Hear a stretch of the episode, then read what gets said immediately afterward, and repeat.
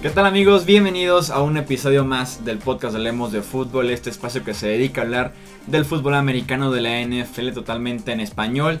Ya el episodio 89 y además ya de regreso eh, aquí en el estudio todos después de una buena experiencia en Minneapolis cubriendo muy de cerca el Super Bowl 52. Ya estamos de regreso, listos para platicar un poquito más acerca de lo que fue el domingo anterior y también ya adentrarnos en lo que va a ser el off-season de NFL que arrancó de manera muy interesante. Desde el lunes ya teníamos noticias de off-season, entonces vamos a platicar de estos temas eh, que se han dado en la última semana eh, en el calendario de la NFL. Yo soy Jesús Sánchez, es un placer darles la bienvenida aquí Hablemos de Fútbol. Me acompaña mi amigo Luis Alberto Aguirre para analizar estos temas. Luis, ¿cómo estás? ¿Qué tal Jesús? Amigos, un placer saludarlos bueno, muy contento de tenerte ya de regreso.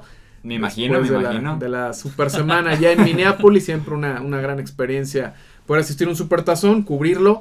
Y bueno, pues como decías, ¿no? Primero platicar del partido, fue un juegazo, un resultado que creo que no es sorpresivo que hayan ganado las Águilas, sorpresivo la cantidad de puntos que se vieron durante, durante el partido.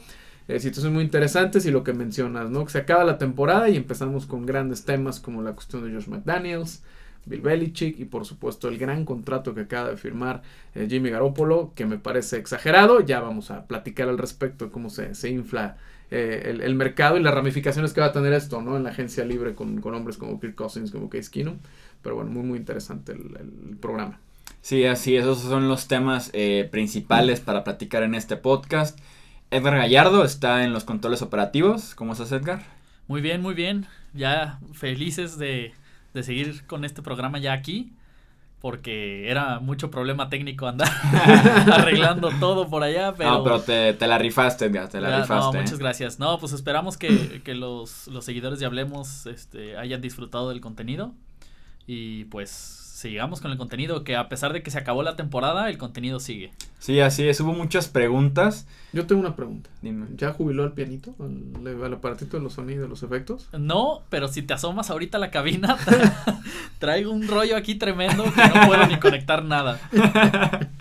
Eh, hubo muchas preguntas de qué iba a pasar con el proyecto. Y no, pues hablemos de fútbol, va a seguir durante el off-season, tenemos eh, la agencia libre, tenemos el draft, el Combine, eh, el Off-Season ya, los OTAs, Training Camp. Entonces, al contrario, ahorita viene una época muy interesante en la NFL y vamos a estar igual con capítulos cada semana, con videos cada semana para analizar eh, lo que vaya pasando en la NFL. Y si se unieron durante la temporada, al contrario, hablemos de fútbol, inició durante el off-season, inició durante la agencia libre. En la agencia libre platicamos de ganadores, perdedores, hicimos previas, hicimos mock drafts, hicimos análisis del draft. Entonces, al contrario, esta época fue cuando inició. Finalmente, eh, después de pensarlo durante varios meses, hablemos de fútbol. Entonces, viene una época muy interesante. Esperemos que aunque no haya temporada, se mantengan aquí con nosotros al pendiente de todo el contenido. Y pues arrancamos con este episodio ya número 89. Ya vamos a llegar al 100 durante el off-season. Sí, caray. Que ya quedó Luis de traer pastel. Es una, es una buena oportunidad para que ellos nos sugieran algún tema, ¿no? Algún tema de debatir o algo que podemos platicar. Pues nada más ahí nos escriben y y por supuesto que lo, tratamos por aquí. Arrancamos entonces para platicar de lo que fue ya lo último, se podría decir, del Super Bowl 52. El, el análisis lo hicimos desde el estadio, me lo aventé eh, yo solo ahí sentado en la misma banca donde estaban sentados los Patriots durante el partido. Pero Luis, tus impresiones, eh, tu análisis eh, de, de este partido.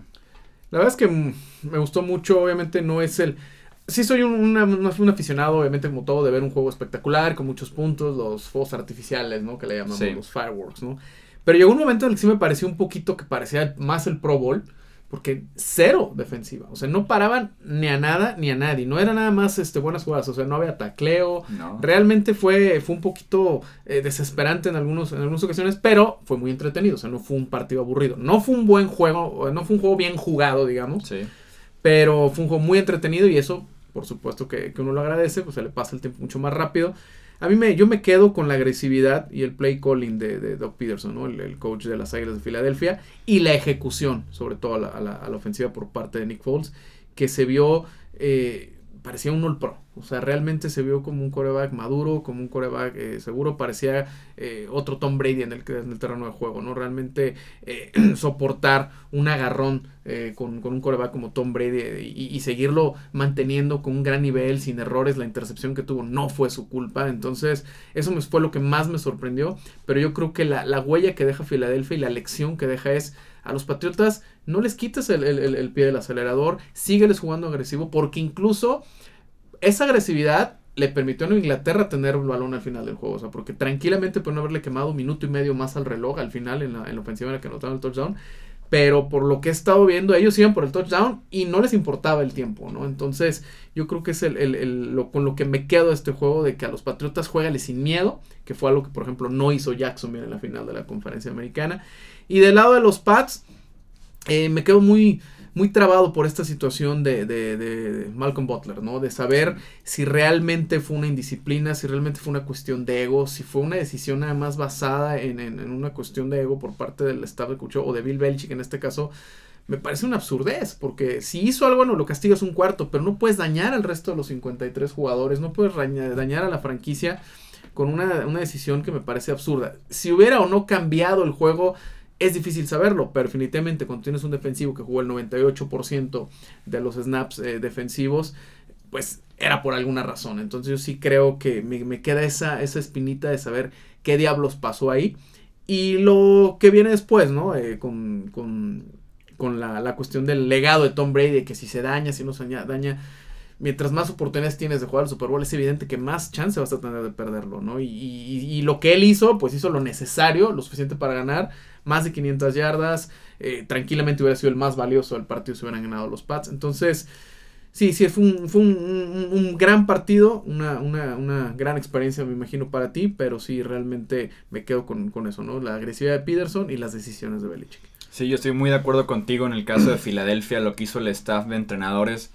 Doug Peterson como head coach, Frank Reich como coordinador ofensivo y John DeFilippo como coach de corebacks en desarrollar a Carson Wentz durante la temporada y además desarrollar a Nick Foles conforme fue avanzando la postemporada y específicamente este Super Bowl. Ser agresivos, el bloqueo en la línea, cómo están diseñadas las jugadas, es un estilo un poco de fútbol americano colegial mezclado con ciertos aspectos de la NFL. Entonces está muy bien planeada esa ofensiva para prácticamente cualquier coreback, para que tenga, un, para que tenga éxito hasta un coreback promedio o por encima del promedio como lo puede ser Nick Foles. Entonces sí, el, trabajo de, de coacheo de Filadelfia es, es brutal. No por nada John de Filippo, el, el coach de corebacks, ya es eh, coordinador ofensivo. con los Vikings. Y se habla de Frank Reich, el coordinador ofensivo para head coach ahora de, los, Colts. Entonces te habla mucho de que realmente fue un trabajo magistral de ese staff de entrenadores. Y pasando al lado de Nueva Inglaterra, de esta polémica de Malcolm Butler y que también nos va a abrir la puerta al siguiente tema que es qué va a pasar con Bill Belichick o cómo pinta el futuro para los Patriots. Tiene que salir Bill Belichick a decir la verdad, creo yo. Porque el mismo Malcolm Butler salió a decir que no se perdió ninguna noche de concentración, ni salió de fiesta, ni hubo drogas involucradas como para que lo sentaran durante todo el partido y al contrario se mostró agradecido con la franquicia, con los entrenadores y por la oportunidad que se le dio. De hecho tuvo el respaldo de Tom Brady, ¿no? El momento en el que Tom Brady, el líder de la franquicia, te, pone, te contesta en tu Instagram y te pone, eres un gran compañero y todo, le está dando como el, el, el, espaldarazo. Entonces eso, eso indica que haya, yo sí creo, ya no es eh, leyenda urbana, yo sí creo que hay una especie de ruptura, de fractura en, en, el vestidor de alguna forma con los padres. Sí, me coincide con los reportes de que algunos compañeros tanto actuales como excompañeros, no estaban de acuerdo o estaban hasta enojados con Bill Belichick por la decisión de sentar a Malcolm Butler y que sentían que eso les había costado el Super Bowl. Y como bien dices tú, si jugaba Butler lo ganaban, no sé obviamente, pero por lo menos tienen una mejor chance. Eso, eso así, así, lo definiría yo. Por lo menos una mejor chance. cumples con el objetivo o la, la, la, regla de tener a tus mejores hombres, ¿no? dar la mejor oportunidad de ganar, ¿no? Porque hubieras tenido a Malcolm Butler cubriendo uno de los receptores y el gran problema para Nueva Inglaterra fue ese, que como no tenían, como tenían nada más a dos esquineros jugando con Stephon Gilmore y con Eric Rowe, Patrick Chung, el safety que se encarga de cubrir las cerradas, se convirtió en, en esquinero para cubrir receptores. Y Devin McCurry, que se encarga de cubrir a corredores o también a las cerradas, tuvo que pasar a cubrir al ala cerrada y ya es cuando entra un suplente que es Jordan Richards al campo a cubrir al ala cerrada que le pertenecía a McCory originalmente. Y aparte que y fue quien se equivocó. sí, fue quien se equivocó. Entonces es cambiar a Jordan Richards por Malcolm Butler. Y si hubieras tenido una mejor chance porque Jordan Richards es de los peores defensivos que tiene Nueva Inglaterra actualmente en su roster. Entonces, tal vez sí Bill Belichick por su decisión, que de momento sigue habiendo reportes de qué fue lo que pasó la lógica indica que fue una decisión personal, que él mismo decía que fue una mala, eh, que fue una decisión de él, que pusieron a los mejores en el campo. Se hablaba de que Malcolm Butler inició la semana enfermo, ni siquiera viajó con el equipo y tuvo una mala semana de entrenamientos. Pero yo te digo, tú que jugaste fútbol americano, entrenaste muy mal toda la semana, pero si para el tercer cuarto te están matando como te están matando a la defensiva, no dices Butler, tienes cinco jugadas para ver qué traes vas. No, totalmente. Y si, si no cumplen cinco jugadas, lo traes de regreso y listo, mantienes el plan. Pero mínimo darle la oportunidad de que entrenó mal, pero tal vez juega bien. Sí, eso es a lo que voy. O sea, realmente no puedes, porque obviamente tienes suplentes. Sí. Incluso tú como titular vas a salir en alguna jugada. Aquí no entró en ninguna jugada, ¿no? Entró en algo de equipos especiales. Una jugada de equipos especiales. Y fue, todo. lo que hizo. Entonces, realmente ahí te estás eh, evidenciando que fue una cuestión más allá de la, de la de terreno de juego sí pensaba yo, dije, si no fue una indisciplina, porque evidentemente sí tienes que castigar a alguien, ¿no? Si hubo drogas, si hubo mujeres, si se salió, si cualquier cosa, si eso.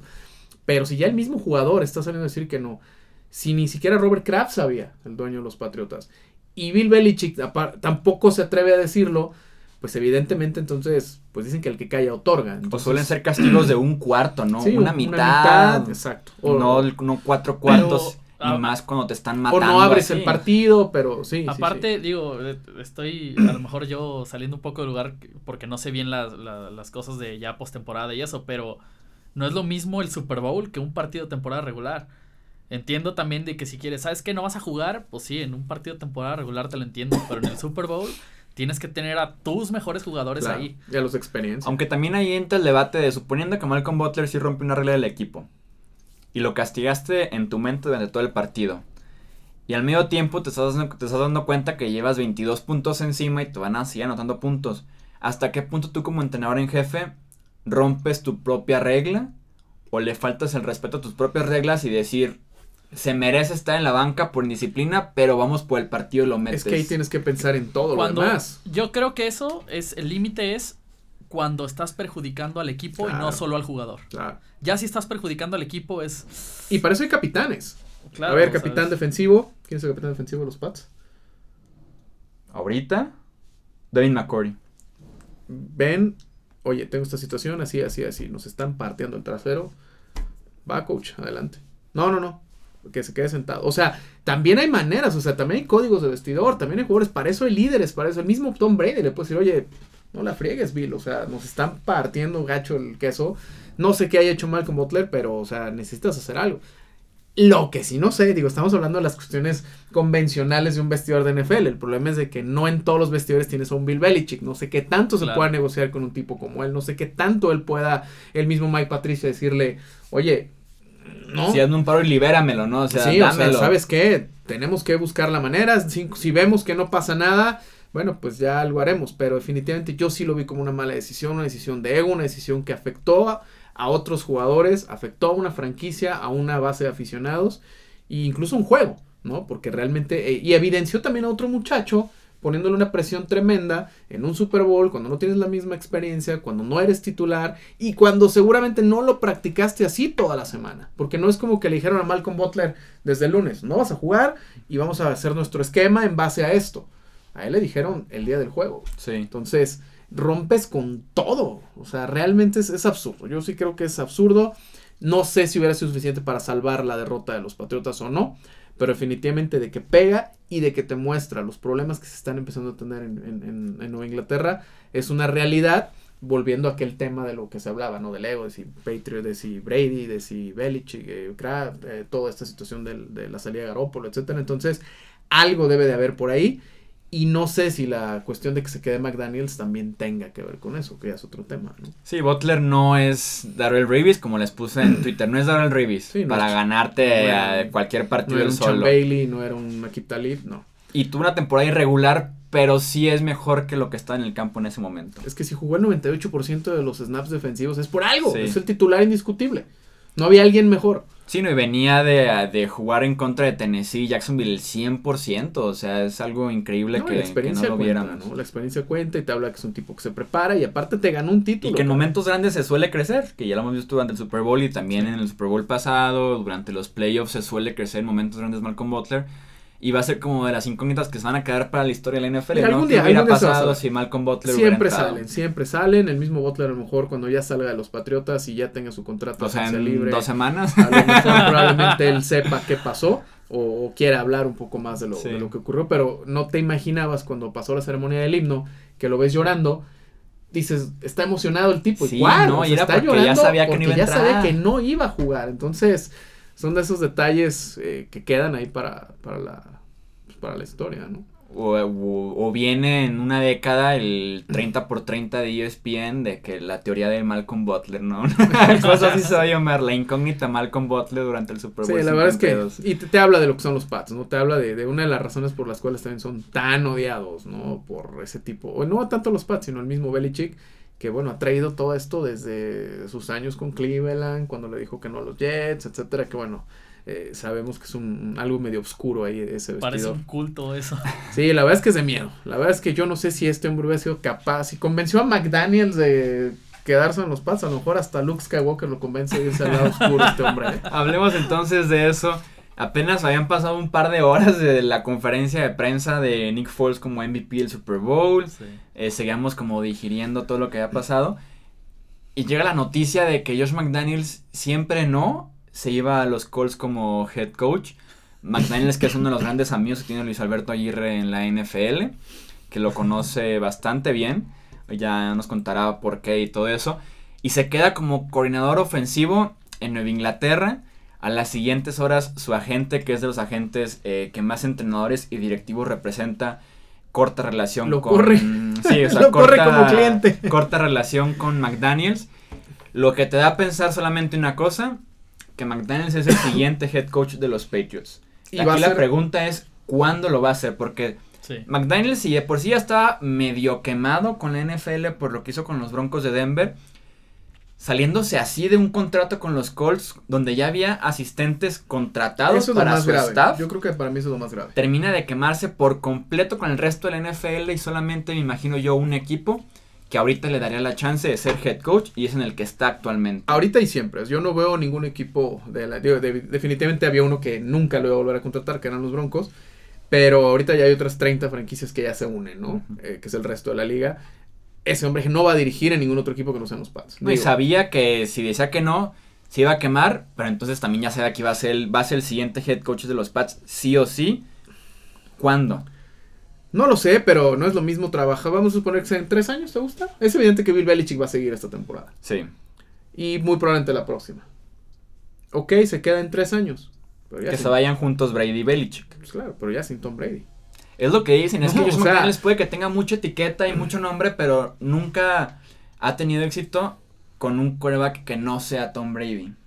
No, y además, dime los coordinadores de Nueva Inglaterra qué han hecho cuando han, salido de los Patriotas también para ser head coaches. Y es que trabajar con tipos como Tom Brady, como Peyton Manning, con esa ética de trabajo, con esa capacidad, o sea, ellos hacen a los coordinadores, no los coordinadores los hacen. No, y que te salva suponiendo Matt Patricia, por ejemplo, lo salva del Super Bowl y lo termina ganando y se va con un sabor de boca diferente. Porque Tom Brady te salva constantemente los partidos con muy buenos pases, con remontadas, te borra decisiones malas. No sé, te gana el Super Bowl y borras la decisión de Malcolm Butler también. Entonces sí le quita mucho de encima a los, a los entrenadores de todo el staff de Bill Belichick. Sí, sí, la verdad es que no es que hagas menos, pero definitivamente ya lo quiero ver trabajar con alguien que no sea Tom Brady. Ya lo hizo en los Broncos de Denver, volviendo a eso que mencionabas en aquella época estaba Jay Cutler como el quarterback de los Broncos. O sea, acababa de ir Mike Shanahan. Jay Cutler tenía mucho potencial. Pero el señor McDaniels prefiere llevarse a. Se pelea verbalmente con este hombre, lo corta y se lleva a Kyle Orton. ¿Se acuerdan? y que la idea era traerse a Matt Castle. Sí, quería Matt que No lo consigue, que se va a los, Chiefs, Matt Castle. Que también resultó un petardazo, ¿no? A final de cuentas. Y aparte, desperdicia una primera ronda en un tal Team Tivo. ¿No? Entonces, tiene su inicio en la temporada, seis ganados. el, mismo, el mismo Team Tebow que si no llega Peyton Manning hubiera sido el último quarterback en ganar un partido de, playoffs, para, la franquicia. Sí, totalmente. Pero bueno, eh, ganan sus primeros seis partidos, le llegan a ganar incluso a los Patriotas. Y McDaniel se enloquecía en el campo, o sea, realmente lo veías como una persona con mucha intensidad y todo, pero empezaba ya a mostrar que no era una persona madura. Después se le cae el equipo, terminan creo que de 7-9 o 8-8 esa temporada. Hicieron 5-0, ¿no? 6-0, una cosa 6 -0. Sí, tenía 6-0. Sí, terminan 7-9. Y en el, en el partido que pierden, Baltimore los, los aplasta. Llega la siguiente temporada, empiezan muy mal, siguen con Kyle Orton como coreback. Ya la gente pedía a Tim Tebow porque ya había dado destellos de que podía hacer algo interesante.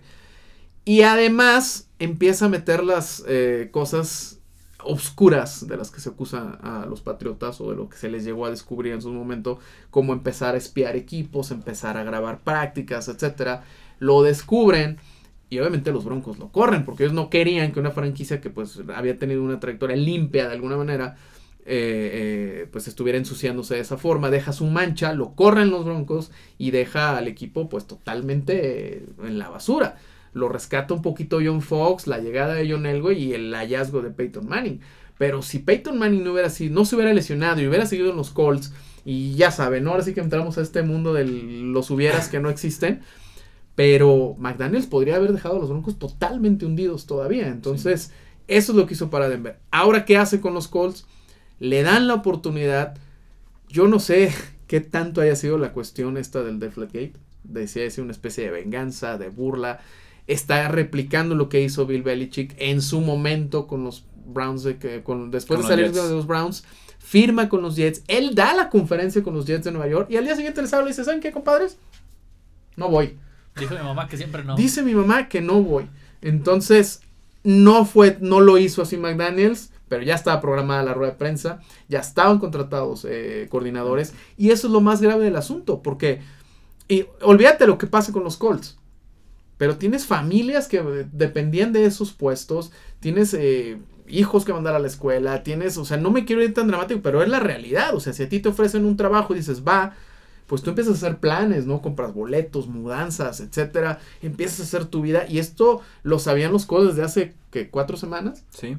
Sí, no, y dejaron de buscar entrenador durante un mes. No, no buscaron entrenador, empezaron y ahorita a es 9 de febrero y no tienen un No tienen entrenador, no tienen staff, ya viene el training combine, ya viene la agencia libre, entonces sí realmente es una falta de respeto, de profesionalismo y hace que crezca todavía esta animadversión más sobre los Patriotas, porque pues es un hombre de Bill Belichick, hace lo mismo que Bill Belichick y ya me parece a mí que está entrando también una cuestión ridícula y además a lo mejor él solito se está dando un balazo en el pie porque cuando se convierta en el head coach de los Patriotas, ya no va a tener a Tom Brady. Va a entrar en una época de reconstrucción. Y acá pudo haber trabajado con Andrew Locke. Yo no sé qué tanto haya influido el saber la condición de Andrew Locke. Pero es una apuesta que tranquilamente podías hacer. Y como he escuchado a varios analistas, pues tu sueño es ser head coach, caray. Entonces yo no sé qué le hayan ofrecido. Evidentemente le dijeron, aquí va a ser tu, tú vas a tener un día el micrófono principal. Eh, pero, pues dame chance, tenemos que te gusta un milloncito de dólares más, no lo sé. Y en ese sentido yo no lo culpo. O sea, en, el sentido de que dejó los Colts mal y todo eso, estoy totalmente de acuerdo contigo. Es falta de profesionalismo y ninguna situación laboral, sea el trabajo que sea, se debe manejar de esa manera. Pero si te dicen, antes de que aceptes el trabajo de los Colts, o sea, antes de que los dejes en el altar vestidos de novia, ¿qué prefieres? ¿Ser el coach de los Colts ahorita con un Andrew Locke eh, que tal vez necesita otra otra operación en el hombro y que es un roster malo, que no por nada tiene el pick 4 del draft. O en tres años te haces head coach aquí, con tu familia viviendo ya aquí, con una gerencia que ya conoces, con un sistema que ya conoces, con las instalaciones, con relación con el dueño, con la afición, con cierto pasado. O sea, ¿qué preferirías tú realmente esperar? Es difícil, digo. Yo, yo me esperaría. Sí, pero el problema es que tienes que decidirlo antes de haberle dicho. ah, sí, sí, El, el, problema de esto fue el claro. timing. Sí, sí, sí, claro. Puro estoy de acuerdo. el que lo hizo. Pero eh, la decisión absoluta, tal cual así, sin contemplar el tiempo, definitivamente yo creo que se hubiera quedado también. Si yo me quedo con los pads. No, claro, pero por eso no lo, no lo esperas, consideras. esperas por lo menos. Exactamente. Ni evitas, porque él ya se ve desde el año pasado. O sea, ya era un hombre que estaban tentando desde el año pasado. Y a él ya lo habían entrevistado antes de la final de conferencia, porque las entrevistas se dan en el, para los equipos que, están, que van a descansar la primera semana durante la semana previa al divisional. Sí, en la semana de descanso para ellos. Estás hablando de casi un mes. Entonces, ese es el problema. O sea, es algo que seguramente habían considerado. Por eso no me extrañaría pensar que haya dicho, pues vamos a, regresar, a regresárselas por lo del Deflategate. Un reporte de ESPN no que sí hablaba de eso. Me sorprendería, no me extrañaría, porque es gente de Belichick, es gente de los Patriotas. Y aparte es McDaniels que pues no se va a tentar el corazón, ¿no? Realmente el quemón ya con la liga es, es brutal. Pero a ver qué pasa. Yo, evidentemente, no va a ser este año y yo creo que tampoco el próximo cuando sea tome las riendas de los Patriotas. Y pues ya lo quiero ver en tres años qué pasa, ¿no? Ya sin Tom Brady, ya con un equipo, si no en reconstrucción, que va a darse cuenta lo que es ya no tener un coreback de élite. Y más ahora que la situación con los corebacks se está tornando tan complicada. Sí, así yo estoy de acuerdo contigo. Creo que son por lo menos dos temporadas más de Belichick Brady. Y ya una tercera temporada lo pondría en, en veremos, pero sí me creo que va a ser el siguiente head coach de, de los Patriots claro, muchas cosas pueden pasar. También puede tener un muy, muy mal año, un escándalo, un problema personal y puede salir corrido de los Pats y va a estar ya quemado en el resto de la NFL. Entonces, sí se arriesga por un trabajo que podría ser el ideal para él en muchos aspectos, pero que no deja de ser un riesgo importante. Eh, a mí lo que, me... Y que no sé si esté preparado todavía. A mí lo que me brinca es la Ahora, también hubo, un reporte, hubo un reporte de que Belichick durante esos próximos dos, tres temporadas le va a abrir a McDaniels la puerta de, ver cómo es ser head coach, cómo es también meterse en, decisiones de gerencia general, que es lo que hace también Bill Belichick, de contratos, de relación con el vestidor, o sea, le va, le va a abrir la puerta ahora sí completa a McDaniels para que herede el trono como debe, pues, o sea, totalmente preparado para la franquicia, sí, o pues. sea, y bien entrenado, hay un reporte al respecto. Sí, no, digo, pueden pasar muchas cosas. Yo creo que pudo haber hecho todo eso sin quemarse. Sí, ¿No? Porque, digo, pues tienes hijos, ¿no? También, o sea, tienes familia, ¿qué hacer? Digo, a lo mejor ya me hago muy persinador en el asunto, pero pues eso es lo que, eso es lo que, eso es lo que le estás, eso es lo que le estás eh, mostrando también. Y yo, yo, yo años estar esperando un hijo, Luis. Yo, lo que veo, yo lo que veo es la cuestión personal de, pues tienes un reto adelante que es más grande que el que tienes ahorita, independientemente del dinero, pues no le saques, ¿no? No pues sé. Realmente es una, una cuestión, porque sí, digo, a la cómoda, pues cualquiera, ¿no? Pero ahí está el reto. Y lo siento por los Colts, porque realmente sí los puso en una situación muy complicada.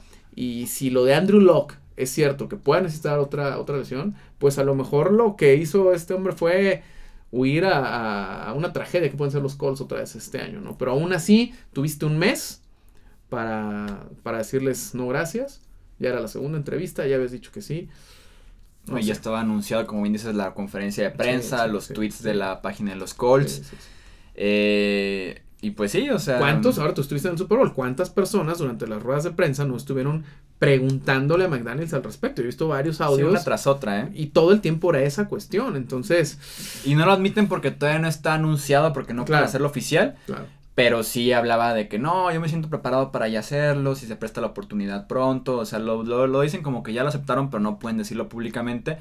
Y además los Colts, o sea, siempre que le pasó a San Francisco este año siempre es una desventaja tener como próximo head coach un coordinador que esté en el Super Bowl. Claro. Porque eres el último en agarrar staff de entrenadores porque tu head coach sigue ocupadísimo con su equipo y hasta que no pierda o no gane el Super Bowl puede ya empezar a contratar, a reclutar gente, a hacer contratos. Entonces ya los demás 8 o 9 equipos que estén en head coach ya tienen durante un mes eh, agarrando staff de entrenadores, coordinadores, asistentes, demás. Entonces, si por es una desventaja ya importante esperarte hasta el Super Bowl para tener a tu próximo head coach, que fue el caso de Detroit y de Indianapolis, todavía peor no tener head coach. O sea, esperarte hasta el Super Bowl y ni siquiera tener head coach después del Super Bowl. Es terrible, es terrible. Estaba viendo la, la conferencia del, del, gerente de los Colts que recibió la llamada y que le dijo, oye, no, no voy, y que ni siquiera le robó así. Ah, perfecto, ¿estás o no estás? Oye, pero no intentaste. minutos, ¿verdad? Oye, este, intentaste rogarle, persuadirlo. No, o sea, nosotros queremos estar. O sea, queremos a alguien que quiera estar con nosotros, no alguien a que tengamos que estarle rogando. Y tiene razón. O sea, yo creo que la gente de Indianapolis debe mostrar dignidad, pero sí deben de ser, debe ser muy, muy eh, triste encontrarse con, con, con, esta situación, ¿no? Y más una franquicia que pues, no ha terminado de encontrar ese, ese camino de grandeza que tuvieron durante tantos años en la era de Peyton Manning. Sí, estoy de acuerdo contigo. Ya para cerrar rápidamente el podcast, Eh, hablamos de Jimmy Garoppolo, este contrato que firmó por 5 años y 137.5 millones de dólares, eh, incluyendo, escucha bien esta cifra, 42.5 en el primer año, entre bonos, entre bonos, el salario, demás, son 42.5 millones que va a ser en los próximos 9 meses, 10 meses y 74 garantizados del contrato total, o sea, la mitad y por lo menos son 3 años garantizados por completo. ¿Está bien? ¿Está mal? ¿Cómo lo, cómo lo ves tú? No, bueno, es oferta y demanda. Corebacks no hay en la NFL. Son 27.5 anuales, el mejor pagado. Definitivamente. a mí, lo que me a mí no me escandaliza lo que ganan. Son deportistas profesionales, es lo que genera la liga, es lo que generan y se lo merecen. Lo que me escandaliza es las apuestas que tienes que hacer y el dinero que tienes que comprometer con un tipo que no no ha iniciado ni 10 partidos en la liga. Que te ganó sí, seis partidos o cinco en la temporada regular para terminar, cuando los equipos pues ya no están enfocados totalmente. No, no solo te los ganó, te cambió la cara de la franquicia durante un mes. Estoy de acuerdo, pero definitivamente los equipos no están preparados, no hay videos suficientes, o sea, realmente puede ser un espejismo. Acabamos de, yo creo que el, el caso más claro fue el de Brock Osweiler, ¿no? que tuvo dos, tres juegos relativamente buenos con los Broncos, los mantuvo en la cuestión ahí y eso los terminó llevando al Super Bowl. Eh, se creó la controversia ahí con Peyton Manning, etc. Pero ahora llega Garoppolo con una situación similar, le das todo este dinero sin realmente saber qué te va a ofrecer. O sea, realmente es, o sea, no es un Aaron Rodgers a que le puedes dar ese dinero. No es un Tom Brady, no es un Ben Roethlisberger, no es un Matt Ryan. Por lo menos a diferencia de los Weller, aquí ya lo viste en tu franquicia, en tu sistema, con tus ah. receptores, ¿no? Acá como con Osweiler fue una llamada telefónica de que ah, nos convenció de él el contrato. Acá por lo menos lo conoces durante dos meses y tienes un genio ofensivo como Kyle Shanahan. O sea, me parece una, apuesta lógica, pero no deja de ser arriesgada, porque no hay garantías, desde luego. Aquí el problema es lo que va a inflar el mercado, ¿no? O sea, San Francisco, como quiera que sea, pues tiene a su hombre, Shanahan tiene a su hombre, creo que John Lynch lo ha venido haciendo bien y como dices, pues ya dejó una muestra y bueno, se están basando en eso, ¿no? Aquí el problema es que ahora un tipo como Kirk Cousins, entonces ¿cuánto va a querer? ¿Cuánto va a pedir? Y esto automáticamente yo creo que saca del, del de la lucha por, Kirk Cousins. exacto. A lo mejor no es tan joven, pero ¿cuánto, cuánto van a pedir? Sí, si le estás dando 27.5, se van a apuntar muchísimos a recibir para ponerlo como en la balanza de anual, del contrato anual, y me van a decir que tienen estos corebacks en común. Los mejores pagados para la próxima temporada faltan contratos como el de Kirk Cousins, tal vez Aaron Rodgers una extensión. Es Jimmy Garoppolo, 27.5 millones. Después es Matthew Stafford, 27 millones anuales. Derek Carr, 25 millones. Andrew Locke, 24.6 millones. Y Joe Flaco, 22.1 millones. ¿Qué tienen en común estos cinco corebacks? Dinero. Además de que son extremadamente que, traen, que traen la cartera un poquito más que yo. que ninguno jugó playoffs este año. Es lo que te iba a decir, ninguno en postemporada y solamente uno ha ganado el Super Bowl, que es Joe Flaco, ¿no? Y que es y que acabamos de ver hace una semana como Nick Foles, un suplente de 7 millones de dólares, ganó el Super Bowl por entrenadores y por roster. Fue lo que tuiteé ayer, ¿no? O sea, yo dije, ¿en qué momento la liga o los equipos no tendrían ya que dejar de comprometer tanto dinero para un coreback? Sobre todo cuando no es de élite, cuando está, no es un Aaron Rodgers, no es un Tom Brady. Y en vez de ponerte a, armar un equipo alrededor, como lo hicieron las Águilas de Filadelfia, em, claro, ellos no contemplaban a Nick Foles, pero era un coreback joven con Carson Wentz, o como lo hicieron los Rams con, con Goff ¿En qué momento los equipos van a decir, sabes qué? Pues este es mejor el camino, ¿no? Porque los Colts comprometen un montón de dinero con Andrew Locke y no, no avanzan. Eh, los Ravens llevan cuatro temporadas sin playoffs. Los Raiders con Derek Carr. Entonces, en su momento, los Rams con Stafford. Entonces, realmente dices, yo no sé si es tanta ya la cuestión de la, la, necesidad, la urgencia, apretar el botón de pánico, decir es que necesitamos un coreback porque el coreback nos va a llevar. Sí, a lo mejor en el, en el, en el largo plazo sí es importante un hombre franquicia. Pero págaselo el dinero cuando ya te haya demostrado que es tu hombre franquicia, ¿no? El problema es que el mercado así lo está poniendo. Y bueno, a ver qué pasa, ¿no? Yo, en el caso, por ejemplo, particular de Denver, que se habla como la principal, el destino para Kirk Cousins, yo te diría, yo ya no iría por Kirk Cousins a pagarle 30 millones de dólares cuando tienes que, no va a pasar nada. le vas a poner toda la carga en el hombro a, a, Cousins con una mala línea ofensiva, sin un ataque terrestre. Pues sí, la defensiva sigue siendo más o menos, pero ya te quedaste sin dinero para, para armarlo. Entonces, te vas a dedicar a pagarle un contrato a un tipo y vas a tener un equipo de tonos mediocre, que son los, el caso de los Leones, el caso de los que mencionas ahorita con Andrew Locke. Entonces, yo no sé realmente eh, qué, tendencias pueda seguir a, ahora la NFL, ¿no? Cuando, si no eres un Tom Brady, si no eres un Peyton Manning, si no eres un Ben Roethlisberger, y llegan corebacks suplentes a ganarte títulos, yo creo que, que, ahí está, yo creo que sí es una señal importante decir, el camino no necesariamente es este, ¿no? Yo estoy de acuerdo contigo y más porque los ejemplos son claros. Los Colts con Andrew Locke cobrando bastante, pero siendo un roster muy malo, llegaban a la, ronda divisional, máximo final de conferencia y perdían apaleados contra un equipo que era extremadamente mejor como roster. Chuy, incluso con Manning. O sea, no podían ganar el título porque llegaban al Super Bowl y llegaban a playoff y no y se dan cuenta que el roster no estaba a la altura de, lo, que de lo que estaban los demás. Y, otro clarísimo ejemplo son los Seahawks. Cuando Russell Wilson cobraba poco, Super Bowl un año y después se acabaron una yarda de otro Super Bowl. Empezó a cobrar bastante con un nuevo contrato de 22 millones creo anuales y ya dejaron de avanzar ni siquiera a los playoffs, a perder en ronda divisional, entonces sí te desbalancea el roster por completo, por más que el tope salarial también aumente, no está aumentando al nivel que están aumentando los salarios de los quarterbacks que van a ser 30 millones con Kirk Cousins en tres semanas. Entonces, bien por Garapolo porque creo que se los ganó. Porque le estamos, pues, le estamos pagando. No es culpa de ellos. Por lo que va a hacer apenas, no por lo que ya hizo o por lo que se lo merece o no. Creo que sí va a desquitar sin duda alguna porque es el próximo quarterback top 5 o top 10 en la NFL pero sí se me hace incómodo pagarle tanto a un solo jugador cuando son 53 en el roster. De alguna manera está pasando lo que evitaron con las nuevas negociaciones en el draft, que antes, antes de que llegaran al, al sí, ya ganaban esto. Ya ganaban un dineral. Ahora, de alguna manera, está pasando con los corebacks por esta necesidad que hay, por esta urgencia de tener al, al franchise coreback ahí atrás y le pagas lo que sea, ¿no? Por tres buenos partidos, por unos, unos ejemplos muy pequeños y bueno, pues a ver, ¿no? ¿Qué va a pasar con Case Keenum? ¿Cuánto va a querer cobrar Case Keenum? ¿Qué va a pasar con Nick Foles? O sea, me queda claro que Filadelfia no puede dejar ir a Nick Foles porque necesita tener una malla de seguridad, porque no sabemos cómo va a venir Wentz después de su lesión, porque se lesionó al final del año. Sí, tomando en cuenta que Nick Foles no es agente libre, pero suena para ser cambiado. Exacto, entonces puede haber un trade ahí, pero te deshaces de él, no te deshaces de él. O sea, ¿qué va a pasar? Washington hablaba de que le quiere poner el tag a, Kirk, Cousins. para ver si alguien lo va a cambiar. ¿Tú crees que ahora con esto alguien lo va a querer extender el contrato? Claro que no. no, que es lo que yo, es lo que yo te decía cuando recién fue lo de Alex Smith.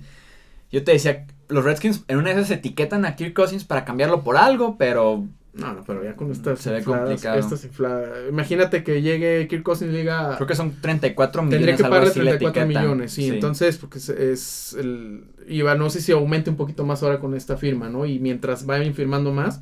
Pero si llega Kirk Cousins y se retrasa en pagar y se retrasa en firmar el tag, en firmar, en firmar, en firmar, ya le cuenta contra el tope salarial a los Redskins y los matas. O sea, tampoco creo que sean tan absurdos los Redskins para, para hacer eso, pero son los Redskins. Sí, no, se, se, volvieron, se volvieron locos los salarios del NFL en la posición de coreback.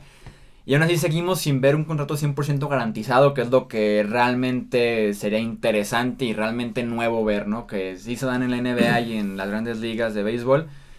Que si dice 5 años 100 millones, de verdad son 100 millones. Aquí son 5 años 100 millones, pero como son garantizados nada más 60, ah, pues son 2 años por 60. Entonces, realmente ver quién puede aspirar a un contrato 100% garantizado, que creo que Drew Brees podría ser, o Aaron Rodgers su, su extensión de contrato. No veo quién llega al 100% garantizado. No, puedes, no puedes en la NFL, digo, viene... Ah, más, porque le jugaría sucio a los demás equipos porque ya se verían perjudicados los demás del NFL. Aaron Rodgers, digo, a los jugadores les encantaría, Sí, claro. creo que es lo que más están peleando, pero viene Aaron Rodgers de una temporada de lesión, no puede pedirte un contrato garantizado, ¿no? Es que creo yo que ese es el problema en comparación con otras eh, otras ligas, pues realmente el, contacto y la lesión. el riesgo. Claro, el riesgo en es, NFL mucho es mucho más alto.